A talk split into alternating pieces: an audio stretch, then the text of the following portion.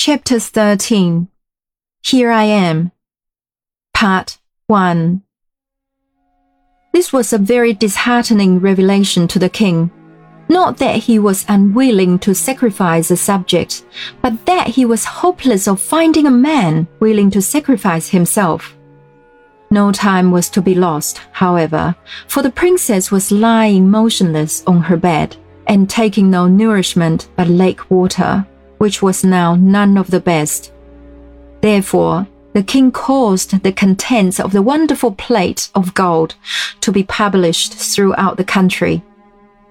No one, however, came forward.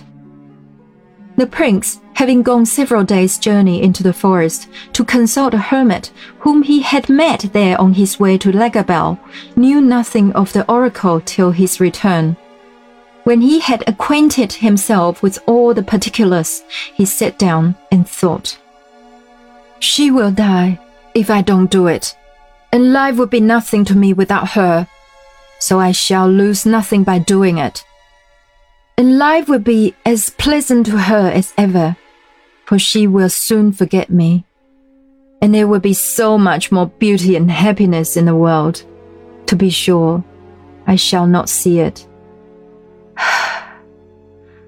How lovely the lake will be in the moonlight, with that glorious creature sporting in it like a wild goddess. It is rather hard to be drowned by inches, though. Let me see. There will be 70 inches of me to drown. the longer the better, however.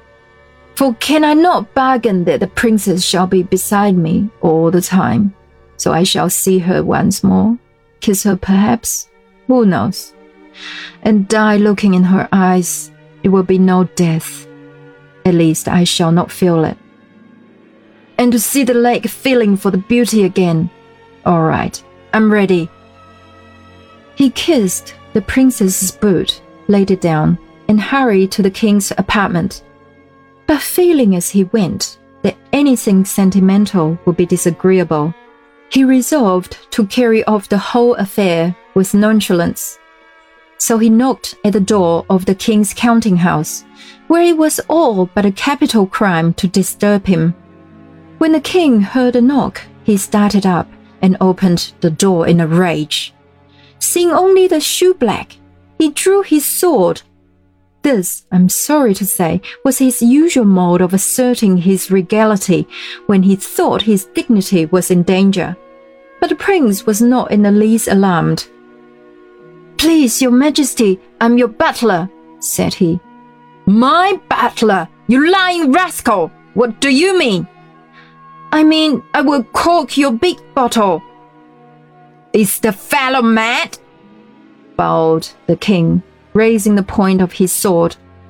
I will put a stopper, plug, what do you call it, in your leaky lake, Grand Monarch, said the prince.